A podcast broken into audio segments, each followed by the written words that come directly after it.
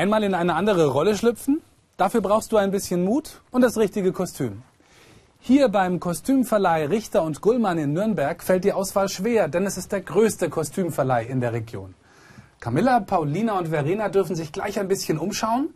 Du erfährst, wie du auf Englisch sagen kannst, wem etwas gehört. Und wir schauen uns das Wortfeld Clothes, also Kleidung, genauer an. Camilla, tell us something about this cool place, please. Well, as you can see here, we have costumes, costumes, and even more costumes. And today, you're going to get the chance to try on some of these costumes. We have everything here. You can dress up as a witch or a wizard, a king or a queen, a pirate like Michael. We have many, many more things. You can even hire tuxedos and ball gowns here for those special occasions. So, are you ready to have a look around? Sure. Okay, let's go then.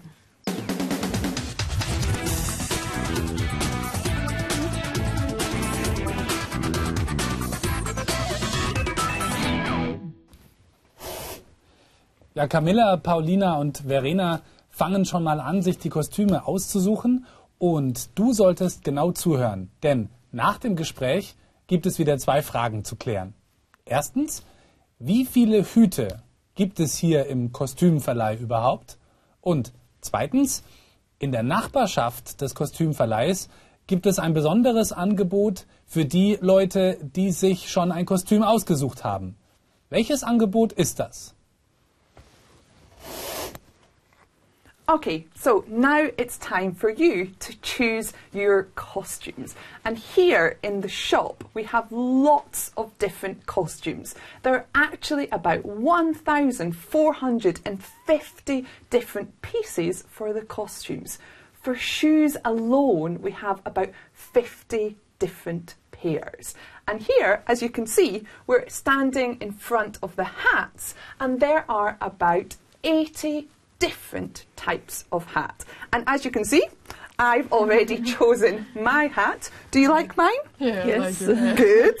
so now it's time for you to choose yours. But before you do, I'm going to choose one for my friend Michael. So which hat do I think he would like?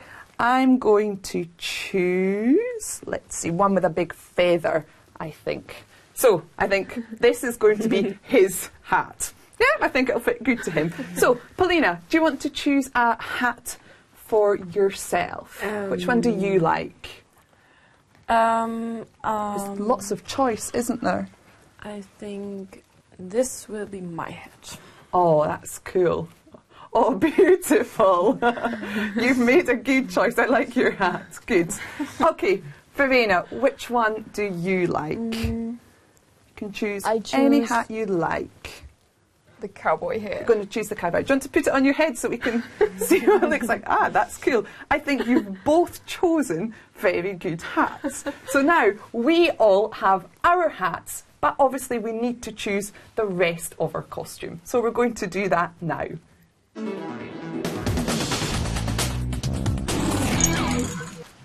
Okay, so I have my outfit, and now it's time for Paulina and Verena to choose their outfits. And Verena, do you want to go first? See if you can find something that you like here. Okay, There's lots to choose from. take this one. But The blue one, do you like it, or No. would you prefer No. something else? Okay, I you can put like that one back and see if you can find something different. oh, maybe the red one. Yeah, I like that more. Oh yeah, that's really pretty. Yeah, Yep, is that Yeah. definitely your dress? yeah, that that's mine. Okay, so you're sorted. I'm sorted. So now it's Paulina's turn. See if she can find something she likes. Mm, um, maybe this one, The blue one. but no, I don't like the color. Okay, then you can put that Um, one back. Maybe no dress, but trousers. Okay, so see if you can find some trousers. that. Ah, perfect. They look quite cool. Yeah. Yep, good. Mine. Okay, so you're both sorted. You've both got your outfits, and Paulina and Verena are going to go and try their outfits on. And if you come here to the shop and try on an outfit and you decide you like it, well, then you can go around the corner because here there's a photographer that can take your photo for you.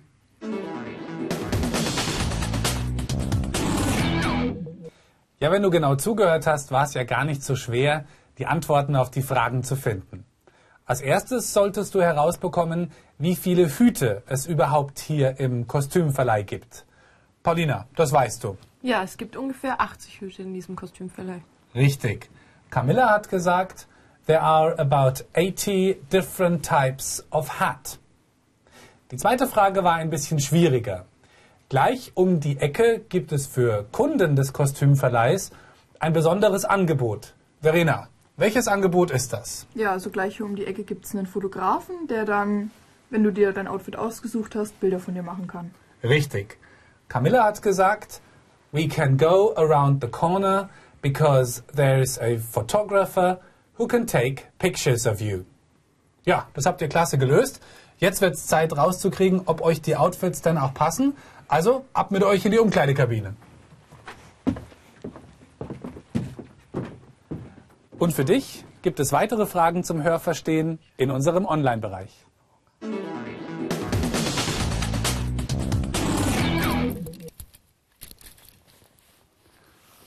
Wenn du sagen möchtest, wem etwas gehört, verwendest du folgende Bestimmungswörter. My, your, his, her, its und in der Mehrzahl our, your und their. Du hast schon gemerkt, your hat in der Einzahl und in der Mehrzahl dieselbe Form. Hier kannst du aus dem Zusammenhang erkennen, was gemeint ist. Natürlich kannst du das Nomen auch weglassen, dann verwendest du die besitzanzeigenden Fürwörter. Diese heißen mine, yours, his, hers, its und in der Mehrzahl ours, yours und theirs. Auch hier erkennst du bei yours am Zusammenhang, ob du in der Einzahl oder in der Mehrzahl bist.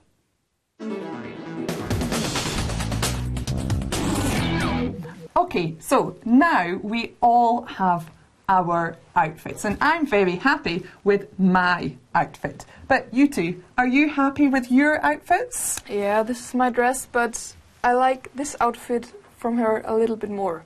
Ah, so you want that to be Yeah, your outfit? yeah. Okay, Yes, and are you happy with yours? No, I would like to have this one. It's yours, but I want it for me.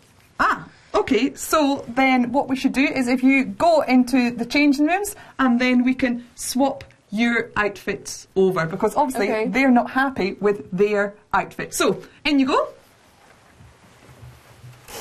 And quickly as you can, change your clothes.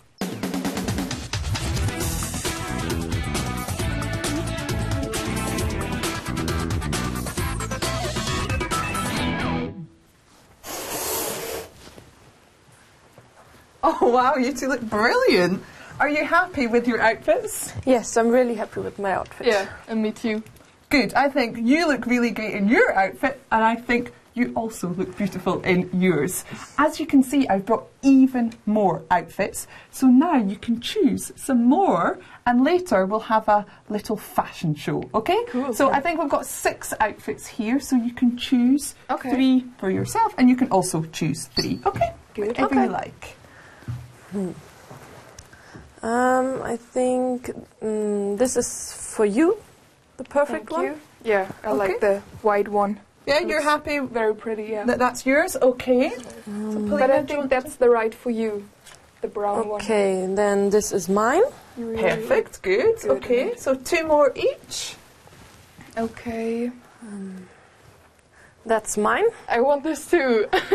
Um, but okay. Then I take this, and Okay. you take that, then is that yours? Okay, good. That seems fair. And you can see Okay. we have two more outfits for you. So who's going to take which one? Okay, I um, think the green fits good to you. Okay, One. then this is mine. Okay. Okay, then I take the spider outfit. Yeah. so you're happy with your outfits? Yeah. Yes. Yeah. Happy. Do you like our outfits? Yeah, I think they look really cool. Okay, Good. so they've got their outfits. So now, if you go and get changed, we can have our mini fashion show. Good. Okay. Okay. Good. Off you go.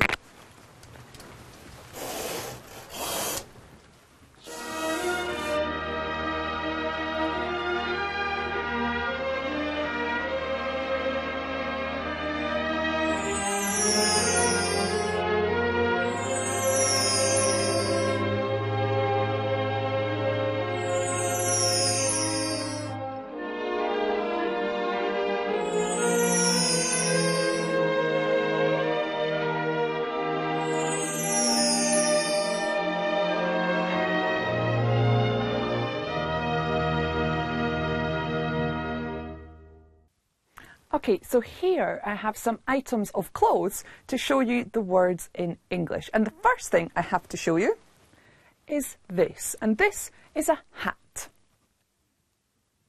Okay, next I have a wig to show you.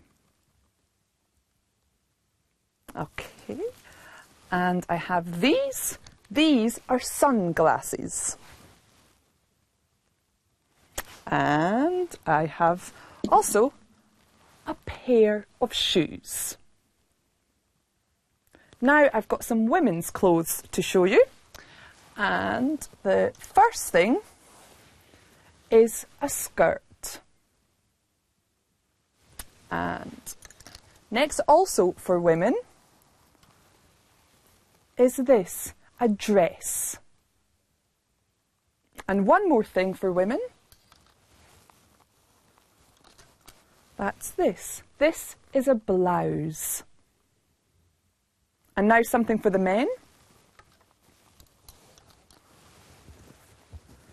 I have a shirt. And finally, for both men and women, I have these.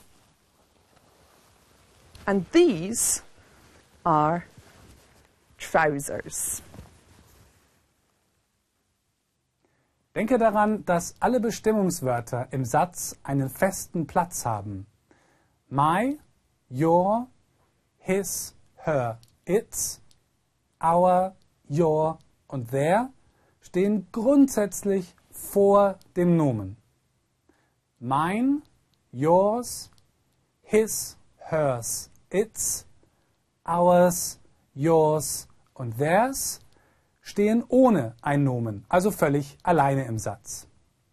Wenn du im Englischen über Körperteile oder Kleidungsstücke sprichst, musst du immer das besitzanzeigende Fürwort dazusetzen.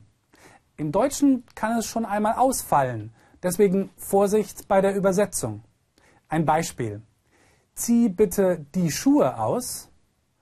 Im Englischen, please take off your shoes.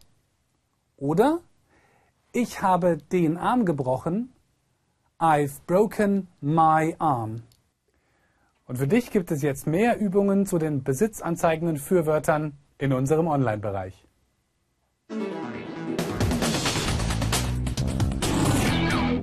So, Michael, have you had fun today? Yes, we have. It was really fun trying on all the different costumes in here. But now it's your turn to try some more exercises online.